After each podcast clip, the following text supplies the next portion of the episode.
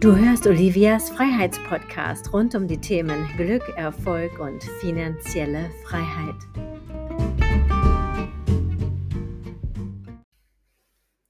Hallo, schön, dass du eingeschaltet hast. Warum Minimalismus super ist für maximale Ergebnisse. Herzlich willkommen zu dieser neuen Episode und da freue ich mich ganz besonders drauf, denn das ist heute eines meiner Lieblingsthemen. Wer schon meine Seminare besucht hat, der weiß, dass ich Verfechterin des Minimax-Prinzips bin. Was bedeutet Minimax für mich? Minimaler Aufwand, maximale Ergebnisse. Finde ich gut. Fand ich schon in der Schule gut. Kleines Beispiel. Ich habe mal Abitur gemacht. Schon ein bisschen länger her. Wenn du mich schon ein bisschen kennst, weißt du, dass ich seit meinem 18. Lebensjahr selbstständig bin. Zumindest immer in irgendeiner Form, ja? Ich habe mein Abitur weit nach meinem 18. Geburtstag gemacht.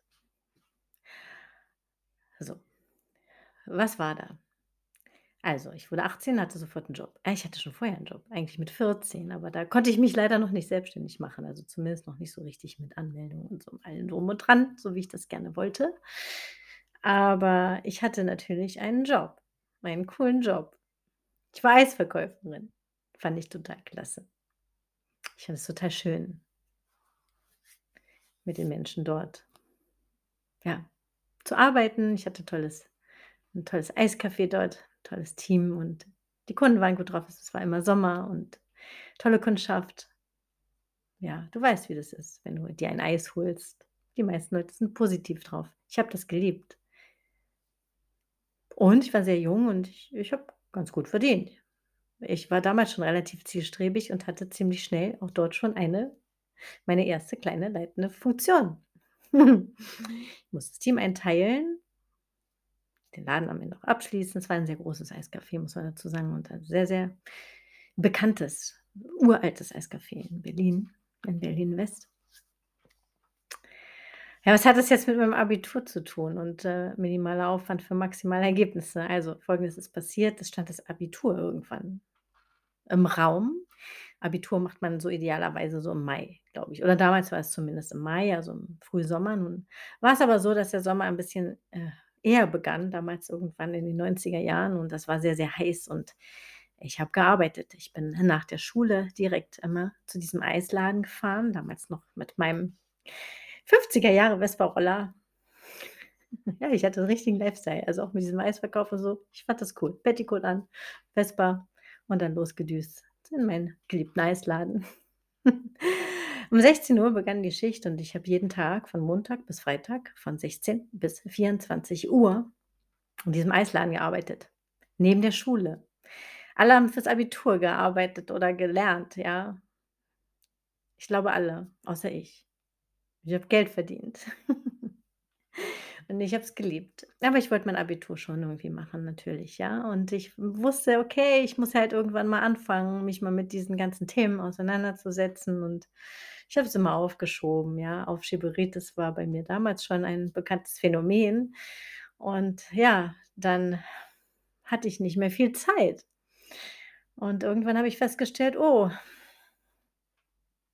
ich glaube, in zwei Tagen, zwei Tage vorher ist es mir aufgefallen. Oh, die schriftlichen Prüfungen fangen an. Ich sollte mal anfangen zu lernen. Ich musste erst mal suchen nach den Dingen, die ich da überhaupt brauchte für den Unterlagen.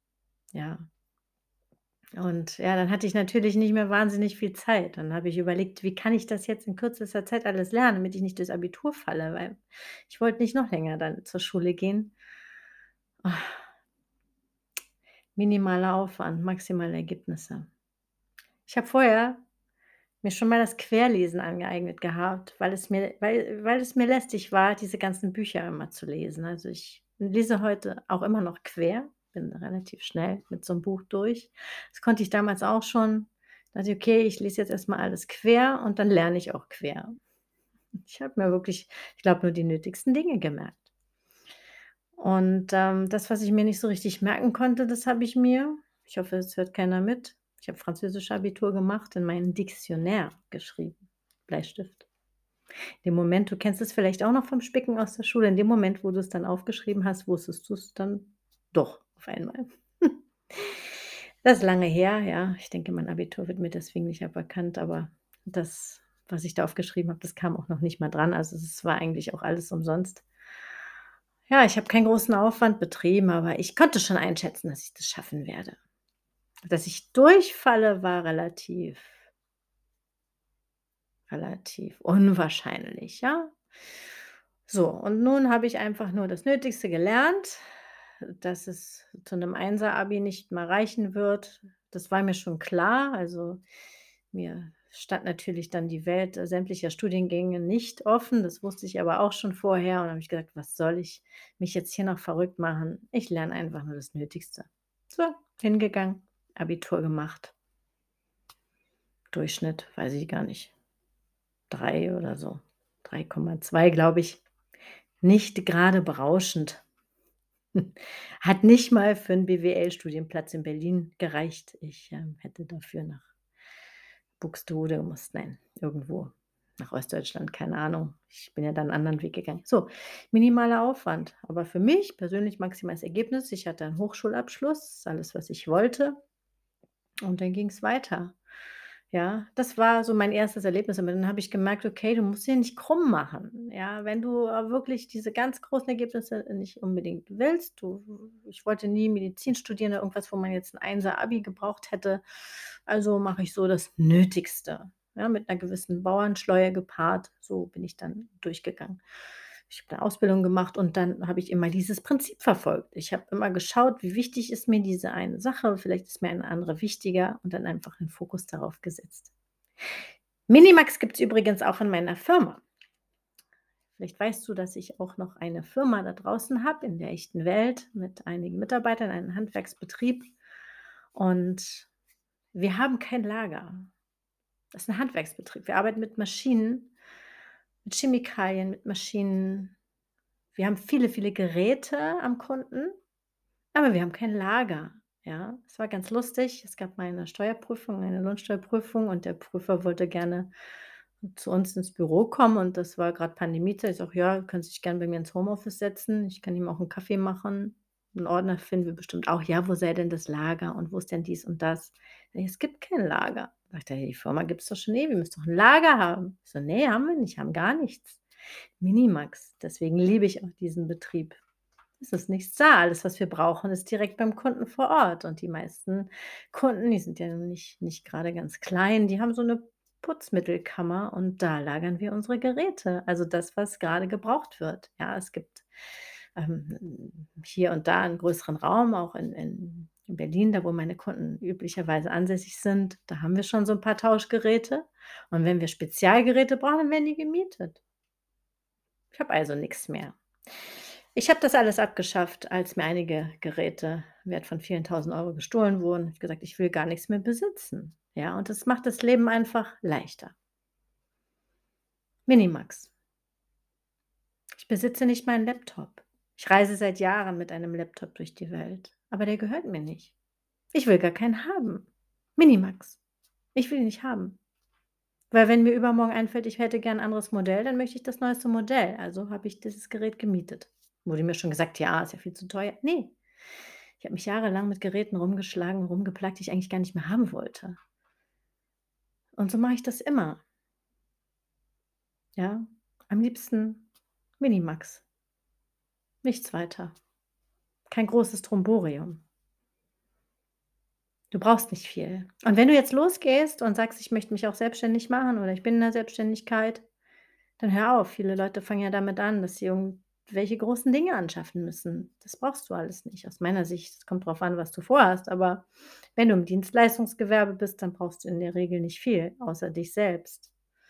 Ja.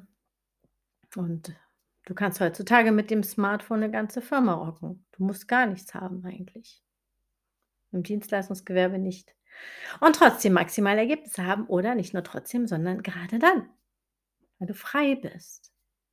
Wenn du viel hast, dich um viele Dinge kümmern musst, dann, äh, kann es passieren, dass du ständig mit Dingen beschäftigt bist die gar nicht so wichtig sind. Du musst dich um Dinge kümmern und weißt ja Kuckuck nicht, was was alles noch ansteht, ja? Also, minimaler Aufwand, maximale Ergebnisse.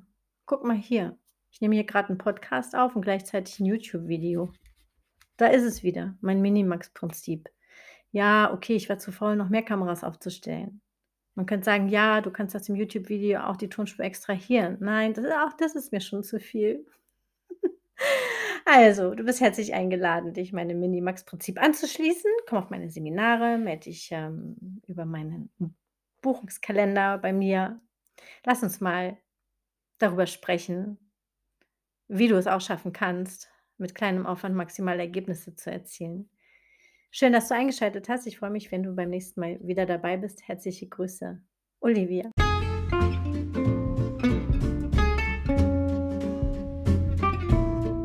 Wenn es dir gefallen hat, gib gleich bei iTunes eine 5-Sterne-Bewertung und nutze die Chance, um es jetzt mit deinen Freunden zu teilen. Und du bist herzlich auf meine Seminare eingeladen. Einmal im Monat in Bad Dürkheim und einmal im Monat in St. Moritz. Alles Liebe, bye bye, deine Olivia.